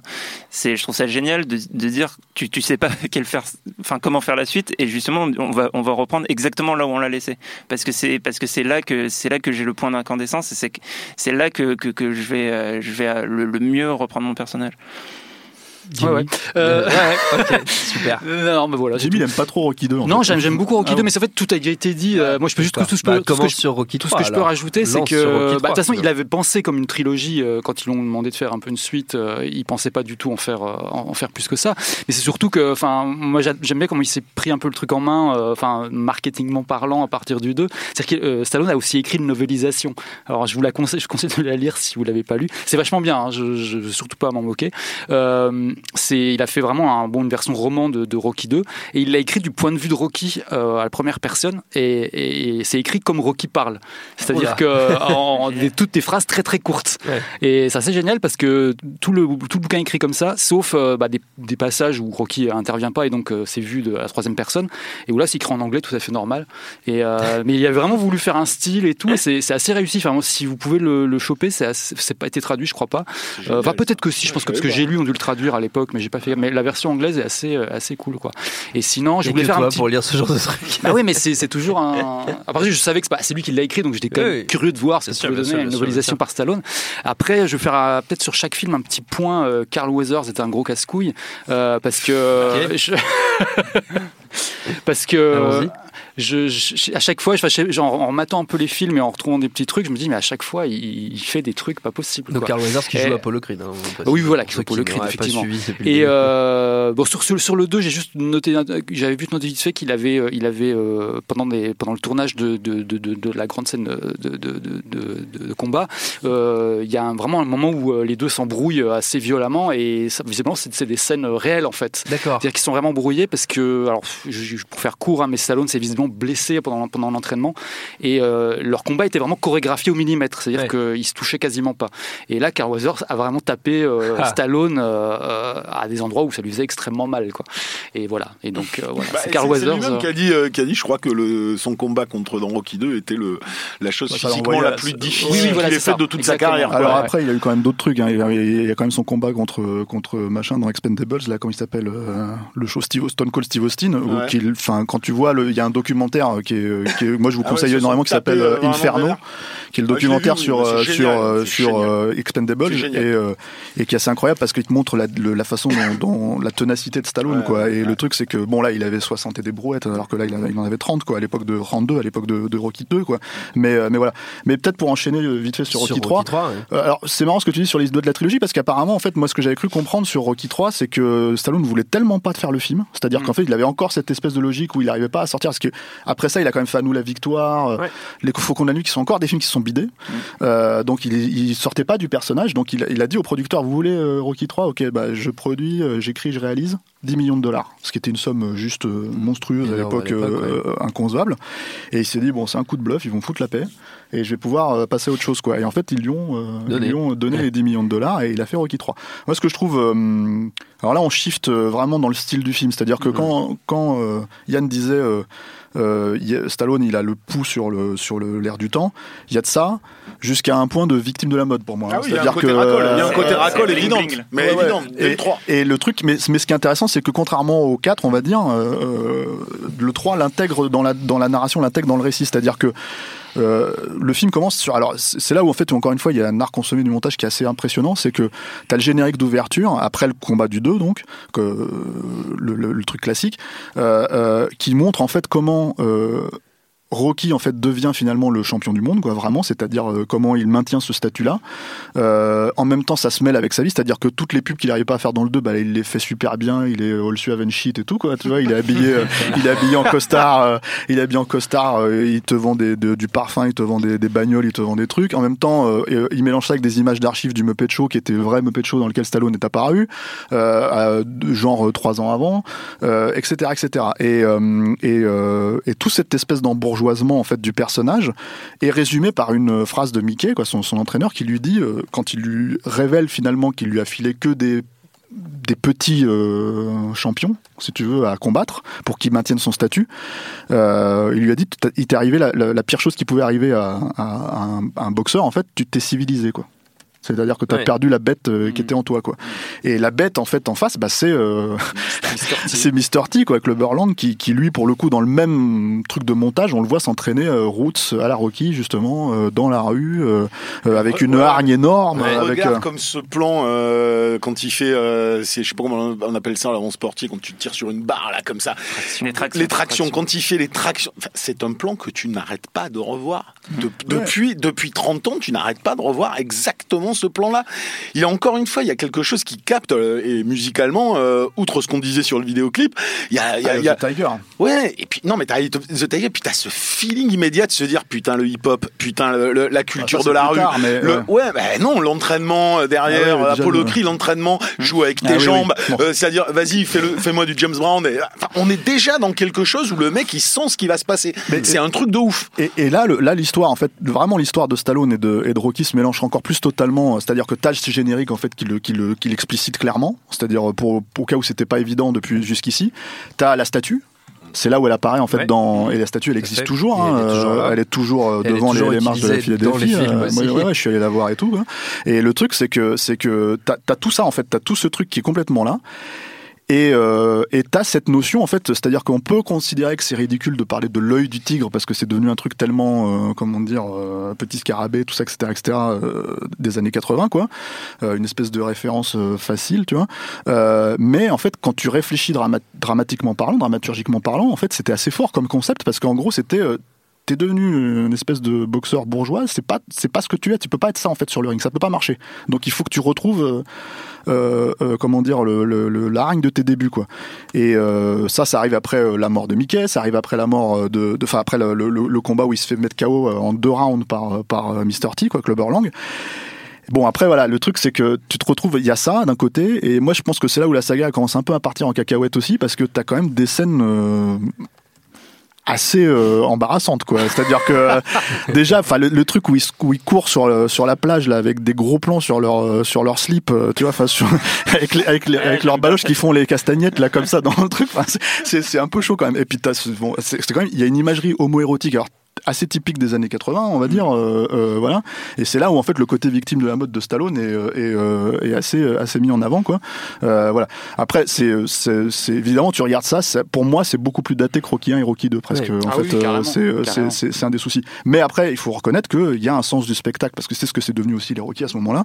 Euh, T'as, il te fait arriver, euh, comment il s'appelle, Hulk Hogan dans la scène dans la scène d'ouverture. Là, c'est censé être un match, euh, je crois, de charité ou un truc comme ça. qui n'était pas encore connu à l'époque. Si, il commençait, ça commençait à arriver. Mais c'est pareil, c'est un truc qu'il a senti. Il a senti la Lucamania, euh, Les- tu vois, les arriver. deux, ca- euh, les deux catcheurs euh, du, du coup du film sont lancés. Enfin, il y a un truc. euh, Voilà, et, et- et le truc, c'est que c'est que t'as, t'as, t'as- donc t'as cette scène qui est assez rigolote hein, en soi, euh, voilà quoi. Le film est assez rigolo, hein, mais c'est vrai que c'est un film d'action, c'est un film qui est beaucoup plus ramassé. C'est un film qui dure une heure et demie, une heure quarante, je crois, euh, à tout Ah, péter quoi. Typiquement, il est énorme, hein, il est énorme. Enfin, je trouve que c'est des, c'est- c'est- enfin, je suis complètement d'accord avec tout ce que tout ce que vous dites. Et le 4, on, va sans doute rentrer dans l'art encore plus, mais mais malgré tout, ça reste des films qui étaient super galvanisants, qui étaient réussis en termes de montage comme rarement euh, on en voyait, euh, qui te, qui te, enfin, ça te faisait monter l'adrénaline d'une force quoi. C'est euh, C'est ce que tu as dit tout à l'heure. hein. C'est juste que là, on a shifté Ah, dans un truc, un gros, ouais, gros divertissement bien calibré. Alors qu'avant, on avait des choses qui étaient un peu plus, ça. un peu et qui, plus profondes. et qui en même temps Ouais. a une structure euh, narrative un peu plus élaborée que les deux premiers. C'est-à-dire qu'il y a, enfin, c'est, on reprend pas. Le, le- le deuxième était un décalque du premier avec, euh, enfin, toute une montée Une dramatique ouais. jusqu'à aller euh, au combat final. Euh, bah là, il y a plusieurs euh, combats dans, dans, le film. Il y a des séquences de montage qui font des ellipses assez importantes. Euh, Il y, a, y a- pas mal d'éléments euh, dramatiques qui font que, euh, effectivement, on a basculé dans un autre genre, mais aussi euh, c'est accompagné par la manière dont le film est écrit, dans la manière dont le film est monté. Il y a aussi un, aspect, moi, dans le 3 que je trouve intéressant, c'est euh, sur la question raciale, en fait. Euh, dans les deux premiers films, c'est euh, absolument pas abordé, en fait. C'est comme si, bon, euh, enfin, euh, Rocky est blanc, Apollo crie des noirs, mais c'est pas du tout euh, mis en question par le scénario ou quoi que ce soit.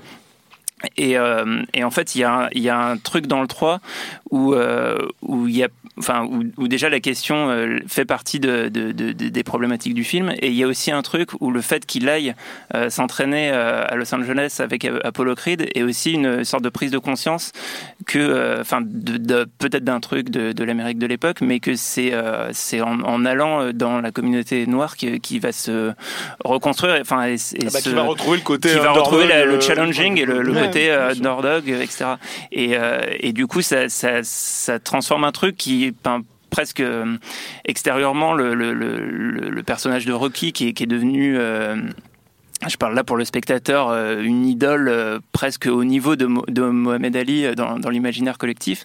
Euh, on pourrait presque se dire que ce- qu'il y, avait, euh, comment dire, une sorte de, de volonté euh, de, de pour pour les blancs de trouver un équivalent. Mais en fait, c'est, enfin, je trouve Non, que le c'est 3 pas ça. remet ça en question. Il y, a, il y un- il y a un truc très inconscient collectif là-dedans, mais, mais qui est intéressant dans, dans, dans ce que tu racontes. C'est outre le fait qu'effectivement il va quelque part, entre guillemets, je caricature, dans le ghetto pour redevenir Ouais. Ce qu'il était avant, mais toute la mécanique du combat contre Clubberland, tout l'entraînement qu'il fait avec Apollo Creed, bah, c'est la même chose que tu as avec euh, Bruce Lee et Karim Abdul-Jabbar. C'est tout d'un coup, euh, t'as la, t'as la masse, t'as, t'as le, tu vois, t'as, t'as le Goliath, et, et je vais devoir bouger rapidement, je vais, je vais me remettre dans cette, tout ça, c'est, ça vient d'une même époque, quoi, tu vois, qui, Ceci étant dit, il a raison sur ça, je pense, parce que le truc, c'est que, enfin, rappelle-toi, tu vois, par exemple, dans le, dans Raw, Par bah, rapport par à rapport à la question raciale, parce que l'idée que les blancs, en fait, veuillent avoir un, un- un Ah, personnage oui, de d'accord. boxeur, en fait, qui revienne un peu sur le devant de la scène, ce qui n'était pas forcément, alors, euh, vous avez- forcément des contre-exemples, en fait, mais qui était qui pas au niveau de Mohamed Ali ou des mecs comme ça. Dire, dans les années 80, non, mais dans les années 80, par exemple, c'était, euh, comment il s'appelait, euh, euh, merde,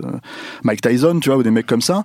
Euh, toute cette notion, en fait, raciale, elle, elle existe parce que, tu vois, je veux dire, par exemple, tu regardes les stand-up de l'époque comme celui d'Eddie Murphy, là, sur Raw, t'as un sketch entier autour de ça qui est hilarant d'ailleurs, hein, où, en fait, d'un seul coup, t'as, c'est, Black contre Rital, quoi, et, et en fait, les Rital, ils sortent d'un Rocky, ils, ils, ils- ils en peuvent plus, ils se disent, putain, je vais péter la gueule au Black, là, et je vais, je vais me prendre. Ouais, et, vrai. et, et- et ce truc existe vraiment, je pense, tu vois, si tu veux, il existait vraiment à ce moment-là, euh, mais je pense que c'est aussi. Mais moi, je le alors, sentais moins en question euh, raciale. Je le sentais moins en question raciale qu'en contexte social en, en, en réalité, qui est, qui est Oui, super mais intéressant. mais aussi. les deux sont C'est peut-être que c'est- devenu aussi. C'est complètement lié, mais il y a, il y a- on, on parle du côté racole, on parle du côté il joue avec son personnage devenu riche qui a perdu son truc là, mais il a aussi ce rappel là de d'où je viens et, euh, et que cette fois c'est d'autres qui ont pris ma place d'où je viens. C'est une autre époque, une autre sociologie et tout ça.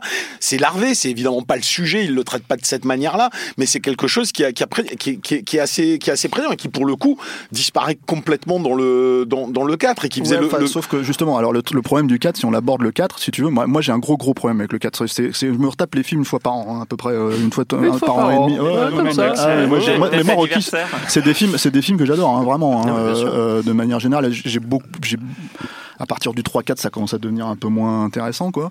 Mais euh, le truc, c'est que, et justement, le, le, le 4, c'est une, une plaie, en fait, ça a beau durer, c'est beau être le film le plus court de la saga, ça dure Tu même pas une heure et demie.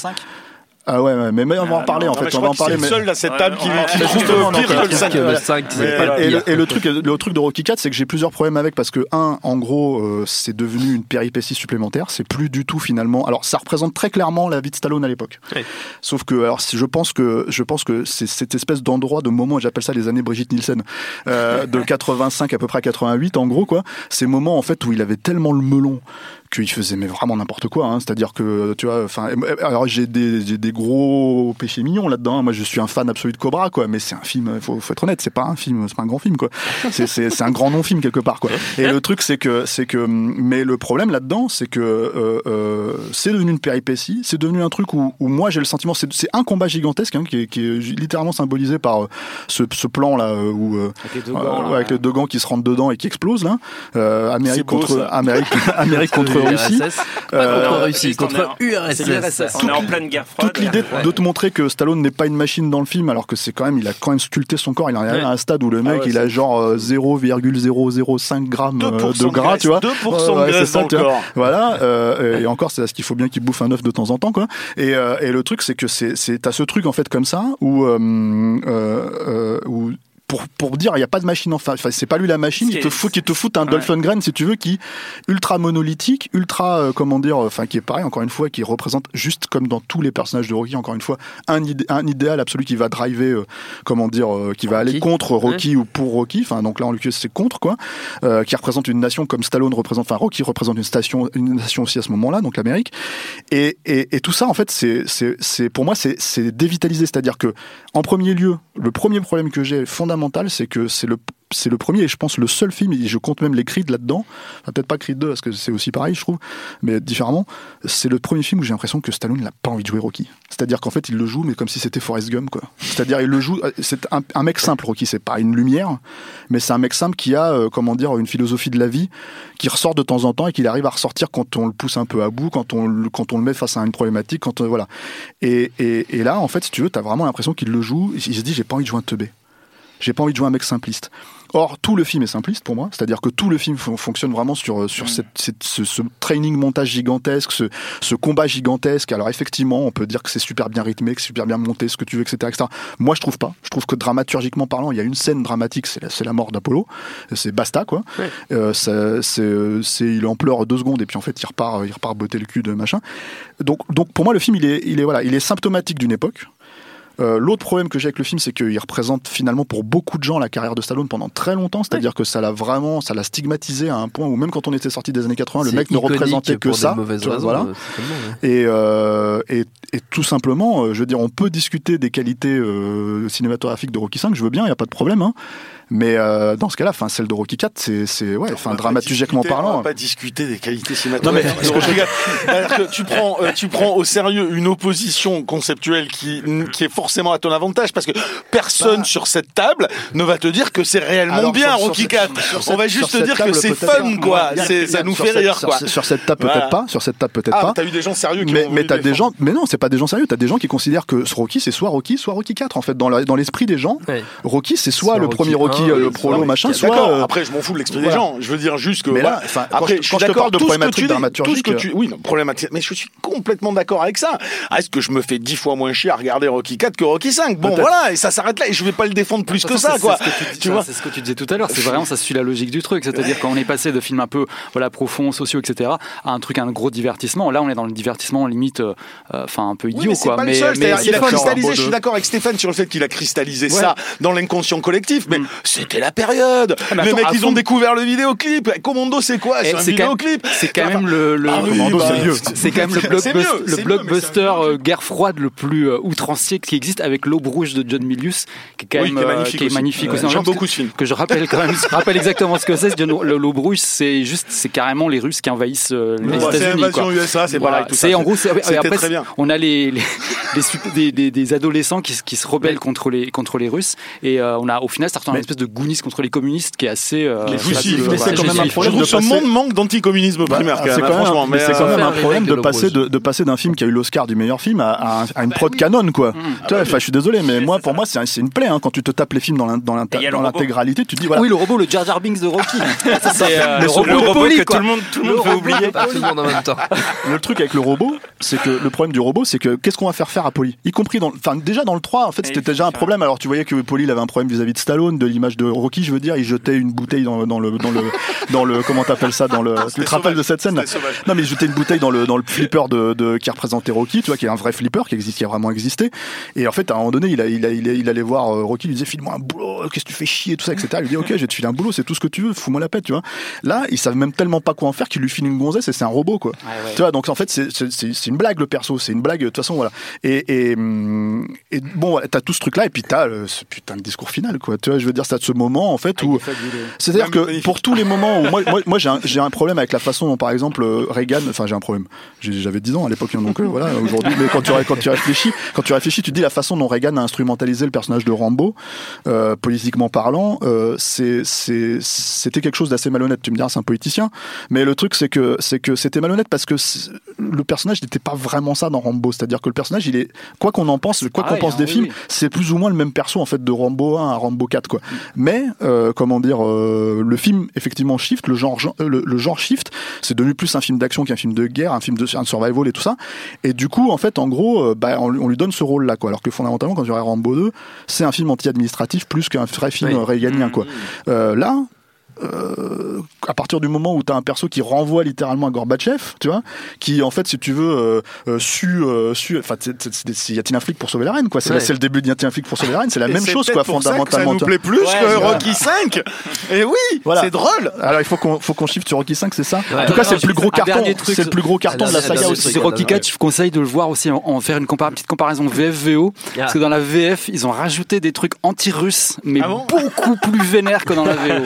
Il y a- C'est peut-être pour ça qu'on a tous envie de se battre quand on l'a vu jeune en sortant de la salle. Mais en même temps, après, Ah c'était un peu hein, une habitude de DVF de l'époque, euh, 84, 85, 86, 87. C'est, il y avait beaucoup de vannes racistes. Enfin, c'est, la France, c'est quand même un pays fondamentalement raciste. Je vois Et, pas euh, ce qui te fait dire ça. Si, si. Et, et, euh, et effectivement, quand tu regardes les VF de l'époque, j'en ai inventé plein récemment. C'est pour ça que je. euh, Mais enfin, rien que prendre n'importe quel film de Coluche sorti à l'époque, c'est Ouais. infernal. Mais, mais les VF sont vont dans ce sens-là, quoi. Et sur celle de, de Rocky 4, pour le coup, il y a vraiment des trucs inventés. Très bien. Voilà. Qui sont pas des traductions. Voilà. Et donc Rocky 5 Mais Rocky 5, alors c'est un film qui arrive dans la carrière. pourquoi c'est mieux que Rocky 4. Bah, euh, déjà, c'est un film qui retrouve, moi je trouve, hein, alors même difficilement, timidement, avec beaucoup de soucis. euh, Difficilement, le- c'est le mot.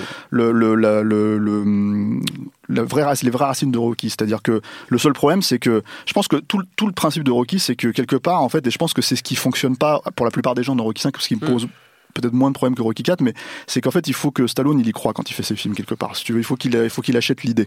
Et euh, déjà, ce que j'aime moi beaucoup dans, dans Rocky 5, c'est que tout, justement, tout le truc dont on parlait sur la notion du combat qui ouvre euh, le film, c'est que tu as le combat de Rocky 4, en fait, qui le montre comme un vainqueur absolu, etc., etc., etc. Et la scène suivante, littéralement la scène suivante, il est euh, à poil sous la douche, il appelle Adriane, elle vient le voir, et là, le mec, il est brisé, brisé par le combat. Et moi, en fait, qui suis euh, donc un fan de Rocky, un fan de Stallone, euh, euh, le voir, en fait, d'un seul coup, accepter que sa plus grande victoire peut le détruire, en fait, si tu veux, c'est déjà, je trouve, quelque chose d'assez formidable. Et surtout, euh, il, le- il la joue, cette scène, il l'incarne vraiment. Ouais. C'est-à-dire que là, d'un seul coup, moi, je me suis. Enfin, je me rappelle quand je m'étais vu le film à l'époque, je m'étais dit, on sortait de Tango et Cash, on sortait de tous ces films-là et tout, quoi. Euh, ouais, ouais, non, mais d'accord. Il y avait eu autre sécurité, il y avait eu autre sécurité que j'aime bien, mais euh, d'un seul coup, je me disais putain, ouais, non, en fait, il a pas oublié de jouer, quoi. Il sait jouer, Stallone, quoi. Il, il sait jouer, quoi. C'est un truc, c'est un truc, et il le fait, quoi. Et, et, et partir de cette idée que, en fait, sa plus grande, comment dire, sa plus grande victoire, en fait. Peut amener à quelque part son plus grand échec parce qu'il va perdre son argent, il va perdre, euh, en fait, il va retourner à la rue, il va retourner à Philadelphie parce que jusque-là il était en Californie, dans Rocky 4 ça se passe en Californie, Ouais. euh, etc., etc. Bah tout ça, en fait, si tu veux, euh, alors je vais peut-être un peu loin parce que je suis pas sûr que Stallone l'ait fait comme ça, quoi, mais c'est, je trouve, une belle logique euh, de la gueule de bois des années 80, quoi. C'est-à-dire que, en fait, euh, tout euh, l'uber-capitalisme en fait des années 80 est résumé dans, mais il se passe quoi après, quoi, si tu Non, veux. mais c'est une belle. Et- et-. Et je termine, et, et ça c'est le premier truc que j'aime beaucoup dans le film. Euh, le deuxième truc que j'aime beaucoup dans le film, et encore une fois je trouve que le mec est assez, assez balèze dramaturgiquement parlant, c'est que il a, il a décidé de ramener littéralement Rocky à la rue. C'est-à-dire que vraiment c'est Rocky vient de la rue, donc on le ramène à la rue. Alors c'est maladroit maladroit, c'est pas très bien fait, etc., etc. Euh, mais euh, ça fonctionne et c'est pour ça que je comprends pourquoi il a voulu faire le combat final, par exemple, non pas sur le ring, mais Dans la rue. dans la rue. Euh, my ring is outside, quoi. C'est ça, c'est ça sa phrase, quoi. En français, c'est mon ring, c'est la rue, quoi. Et, et il devient une espèce de mentor. Il devient le Mickey, en fait. Voilà, ce qui Ouais, est une ébauche de Rocky Ouais, Balboa. Enfin, c'est une ébauche de, de, de Creed, en fait. Ouais, mais déjà moi, dans je la pense, que, je pense qu'il y a des, enfin, je suis complètement d'accord avec tout ce que dit Stéphane, et ça, et fondamentalement, évidemment, il y a plus de, de thématiques Rocky, entre guillemets, dans celui-là que, que dans Rocky 4. On est tous d'accord là-dessus, et quand on aime Rocky 4, c'est, évidemment plus avec le, le sourire narquois, et, euh, et voilà. Euh, Stallone, lui, mettait l'échec de Rocky 5 sur l'idée que tu disais de, les gens ne supportaient pas l'idée de voir tout d'un coup l'icône surpuissante se, se, se ramasser la gueule. Euh, moi, je sais ce qui m'a fait fuir immédiatement, et donc c'est important aussi narrativement, c'est le personnage, c'est le personnage du boxeur dont il va être l'entraîneur. Et que ce, pour moi, c'est un personnage véritablement problématique, et dans la façon dont il est écrit, et dans l'incarnation du mec, euh, là on nous demande quelque part d'accepter quelque chose qui était pas évident par rapport au personnage de Rocky Balboa, et on nous autorise pas un transfert euh, vers un autre entre guillemets underdog même si tu vois. Et, euh, et que du coup on est vraiment euh, moi j'étais dans une position de rejet systématique de ce personnage là du coup j'ai jamais pu euh, accepter toute la démarche de, de, de Rocky dans ce film là parce que je me dis bah, pourquoi tu t'attaches à cette espèce de, de truc pas possible? Donc ça Ouais, ça moi, je comprends- je comprends, mais- je sais je vais vous laisser finir là-dessus hein j'ai piscine les guys. Donc je vous quitte avant, pu- avant d'avoir pu faire Rocky Balboa je suis vraiment désolé d'autant que c'est un chef-d'œuvre absolu. Euh, mais voilà j'espère que vous parlerez aussi de Action Jackson allez à une prochaine ciao Au revoir Yannick. Le mec, il sort tout seul. Il se sort tout seul. Allez, tu sors après avoir tapé sur Rocky, le Rocky micro 5. est accroché, sinon c'était Mais, un, euh, un mic drop. C'était un mic drop. Le truc, le truc en tout cas, c'est que pour répondre à Yannick qui ne peut plus répondre, donc du coup c'est parfait, tu vois. Euh, euh, le truc avec Rocky 5, moi je comprends parfaitement ce qu'il dit vis-à-vis du personnage, mais encore une fois pour moi c'est un catalyseur en fait de, de, ce qui est censé, enfin ce que ce que Rocky est censé traverser quoi. C'est-à-dire qu'en fait il va mettre son cœur là-dedans, il va pas réussir à l'avoir, donc c'est quelque part c'est normal que tu t'attaches pas à ce perso dans l'absolu. Maintenant le tu t'attaches pas à ce perso pour t'attacher, moi je trouve, hein, à sa relation avec euh, avec son fils, quoi. C'est-à-dire Oui. que, en fait, en gros, ça c'est un des autres trucs que j'aime dans Rocky 5, qui, qui, euh, on pourrait, enfin encore une fois, le problème de Rocky, c'est que en fait, si tu le vois comme euh, des espèces de suites qui se suivent en elles-mêmes et que c'est en gros euh, un passage obligé, que ah bah en fait il, il privilégie son fils donc il le fout dans le film. Si tu veux, oui, tu peux voir ça comme ça et te dire bon bah il fout Sage Stallone dans dans, dans le rôle de, de son de son propre fils, euh, alors qu'il est, c'est la première fois qu'il le joue alors que le fils existe dans, dans tous les autres films quoi, euh, et qu'il est joué par un acteur. Euh, euh, un jeune acteur quoi. Là, euh, l'idée, si tu veux, c'est que tu crées une espèce de proximité qui est, qui est, qui est déjà évidente dans l'absolu, si tu le prends dramatiquement parlant, qui en- moi je trouve encore plus de résonance aujourd'hui puisque son fils est mort, quoi, Oui, il a disparu. depuis, ouais. Voilà. Et, et l'autre truc, en fait, c'est que hum, ouais, t'as cette notion, en fait, si tu veux, de leg. Euh, alors certes très patriarcal dans, dans la logique des choses, mais c'est enfin, les familles italiennes, c'est les familles de Méditerranée, c'est les familles du Sud, c'est ça fonctionne comme ça. J'y suis issu de là, hein, donc je, je, je comprends cette logique, quoi. Mais euh, même si je, on peut la questionner vraiment, hein, c'est euh, mais voilà, donc il y a cette espèce de leg familial parce que c'est ça à la fin en fait. Ce que, ce tu te rends compte, moi pour moi en fait, quand tu parles de Rocky, c'est que c'est une saga familiale, c'est-à-dire que c'est une saga Oui. familiale finalement comme le parrain est une saga familiale, comme tous ces trucs, c'est hyper important et c'est quelque chose qu'il a construit au fur et à mesure. C'est pas forcément dès le premier film parce que dans le premier film en fait il a construit sa propre famille. Il a pas de père, elle n'existe pas, il a un père de substitution. La femme, la femme qu'il a, personne ne la veut, mais lui il la veut parce qu'il Oui. voit la beauté qu'elle a. Euh, le beauf, bah il vient avec, mais en même temps il l'aime, mais en même temps il a un problème avec, si tu veux, parce que c'est un putain de beauf quoi, tu vois. Je veux dire voilà. Et, et voilà, donc tout ça, euh, ça arrive à un espèce de paroxysme avec, avec Rocky 5. Euh, euh, où les mecs en plus sont obligés de vivre les uns sur les autres parce qu'ils vivent dans un tout petit trou perdu, quoi, de nouveau dans le quartier pourri de, de Philadelphie où il, a grandi, quoi, où, le personnage a grandi. Donc t'as tout ce truc en fait qui pour moi, euh, enfin, j'achète. C'est-à-dire que en gros, euh, je comprends que que bah on sait que Stallone n'était pas à la rue hein, à l'époque, donc c'est pas quelque chose qui est complètement qui, qui est complètement incarné. On sait que tout ça c'est c'est euh, c'est pour le coup c'est très très euh, Enfin, il a projeté énormément, quoi. Euh, mais euh, donc c'est pas aussi clair que, que un Rocky euh, 2, un Rocky 3, etc., etc. Mais euh, voilà, je, je trouve mon compte là-dedans. Euh, je sais que le problème que Stallone avait avec le film, c'est un le bide et deux euh, l'idée qu'il voulait surtout pas terminer sur cette note-là. Oui. C'est-à-dire que ça devait être la fin du, de, de la saga, la première fois déjà. hein. C'est-à-dire que ça se termine avec le générique, la chanson de, de Elton John un peu ringarde là, euh, euh, The Measure of a Man. Tu vois, et le truc c'est que bah tu te dis ok c'est censé être la fin. C'est-à-dire Oui. ça se termine sur les marches encore une fois. Il lègue le truc, il file les les les, les- fils, les trucs ouais. à son fils. Tu vois les trucs de, de Rocky Marciano, il les file à son fils comme, comme Mickey lui les a filés. Voilà donc euh, c'est aussi la dernière apparition de Mickey vraiment. C'est-à-dire que Oui. Il y a un flashback avec lui parce que comme il est mort dans le 3, il réapparaît là. C'était la dernière apparition, je crois, de, de, de l'acteur Burgess Meredith. Donc voilà, il y, a- il y a tous ces trucs en fait qui font que quand, pour moi, t'es un fan de Rocky, tu peux pas totalement rejeter le film en fait, si tu veux. euh, euh, même si je comprends que l'incarnation même en soi. euh, comment dire euh, n'est pas aussi euh, évidente en fait que, que en tout cas sur les trois premiers films le 4 euh, enfin le 4 c'est aussi évident parce qu'encore une fois c'est sa vie à l'époque où il la vivait mais bon c'est tellement euh, voilà, c'est tellement beauf en fait il a voulu que vraiment cliner, euh, enfin cliner sa réputation suite à ce film très vite, quoi, parce que, enfin très vite, hein, façon de parler, mais euh, Rocky, Bal Rocky Balboa, c'est quoi, 2006 Oui. Et il a voulu, il a, 16 ans il a- après, voilà, 15 ans il a- après. non, mais il a, il a voulu, il a commencé à le bosser en fin 90, quoi, en 98, 99. Donc, enfin, c'était, il, comment, il voulait déjà, enfin, il commençait déjà à l'écrire, à vouloir le financer à ce moment-là. Donc, euh, ce qui est intéressant il était quand même pressé de vouloir. euh, de vouloir Bah, il voulait l'éponge. ça, mais c'est surtout en fait ce qui a, pour le coup, ce qui a fait en sorte que Rocky Balboa ne soit pas une péripétie de, de, de, de plus, si Mhm. tu veux. C'est justement le laps de temps Mhm. qu'il a mis pour pouvoir monter le film. C'est-à-dire Ouais. que moi, je me rappelle d'interviews de Stallone. Alors, euh, moi, je suis un fan de Stallone, donc je me suis tapé tous les films, y compris les films de merde qu'il a fait. Il a fait un truc avec Anthony Quinn, pas possible, dans les années 2000.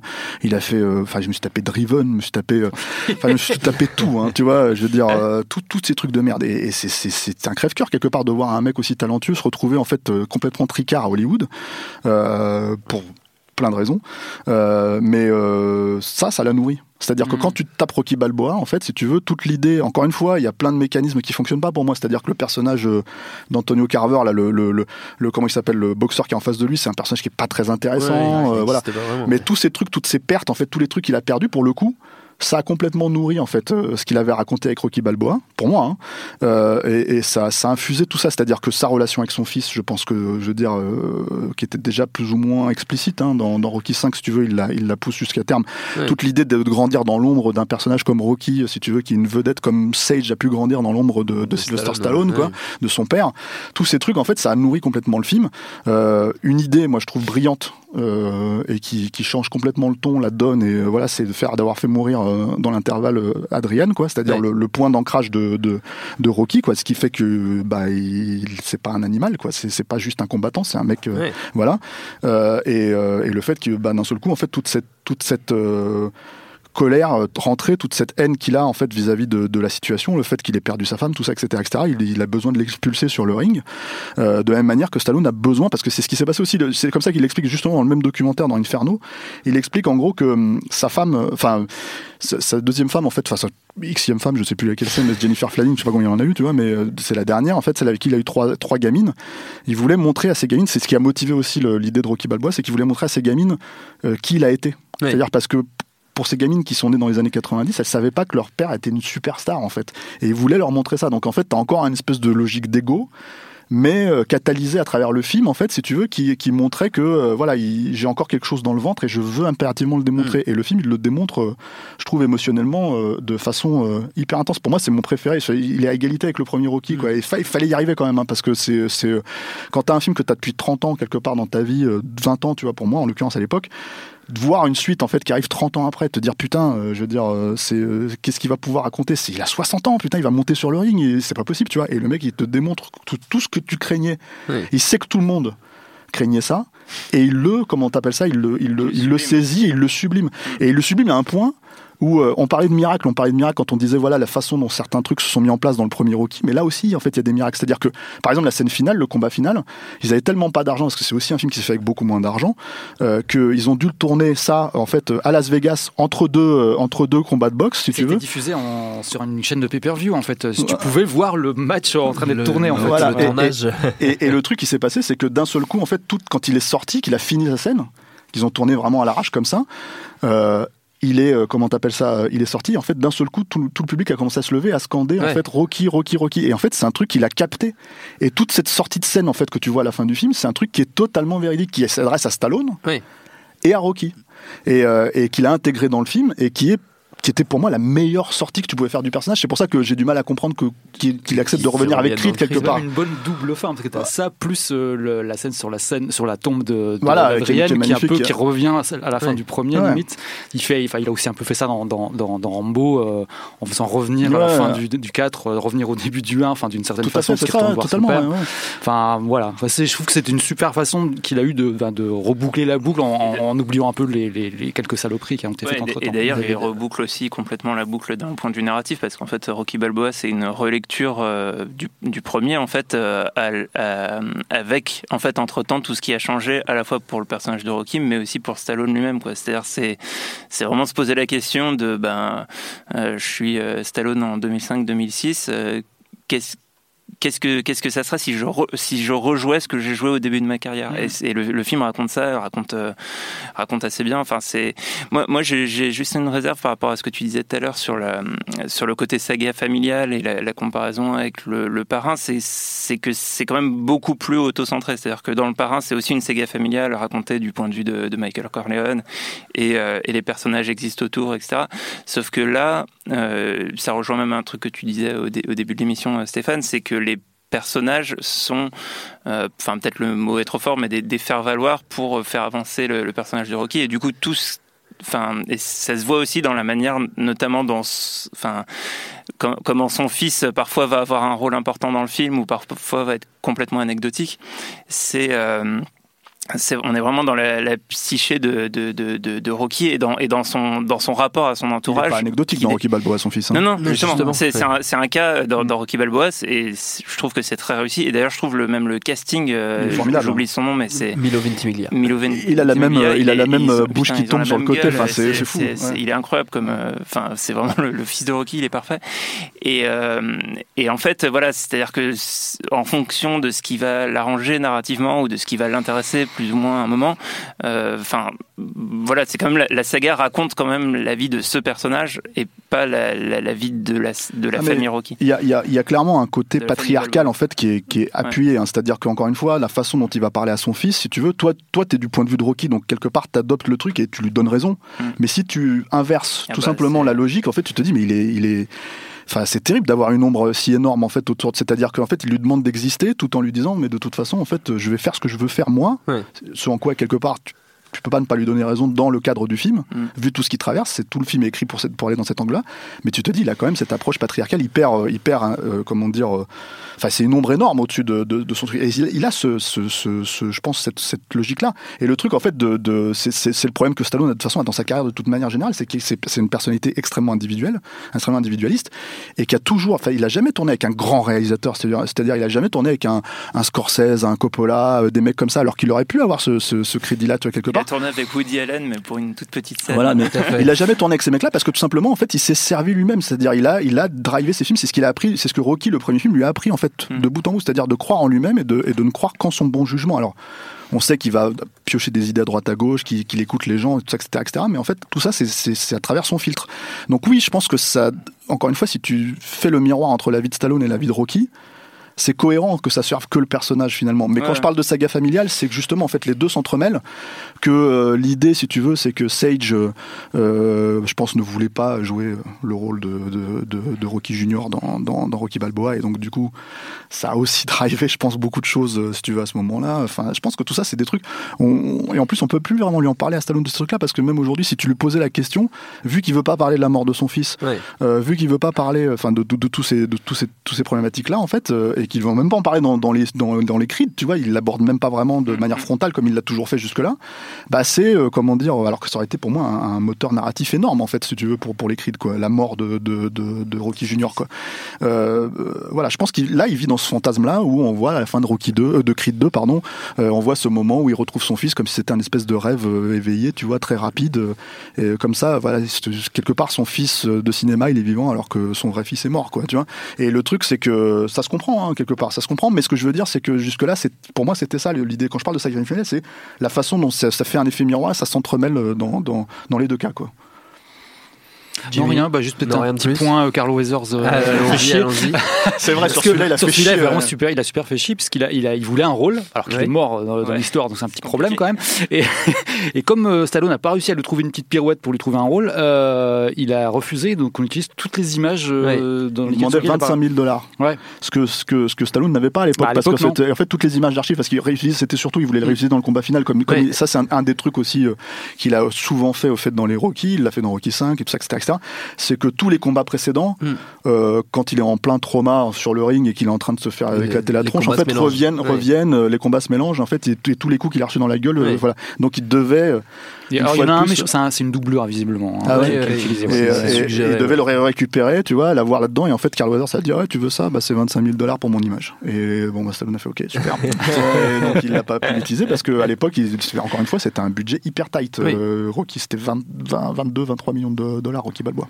Ce qui Qui, est pour peu pour l'époque, ouais. pour 2006, euh, était, était assez peu. Bon, bah, très bien. Je pense qu'on a fait un, un joli tour de cette, euh, de cette saga. Et quelque chose à rajouter, euh, monsieur? Non. non, non, non, non, non, on est bien. Et ben très bien. Et ben on va dire que notre temps est écoulé. Merci à tous les trois et évidemment à Yannick Dahan qui entre temps est parti euh, se livrer à d'autres occupations, peut-être un peu d'entraînement euh, de boxe. On ne sait pas. On lui demandera. Merci beaucoup à Quentin, à la technique, à Juliette pour la préparation. Binge.audio pour toutes les infos utiles. Et puis on vous dit à très vite. Je préfère partir plutôt que d'entendre ça, plutôt que d'être sourd. Binge.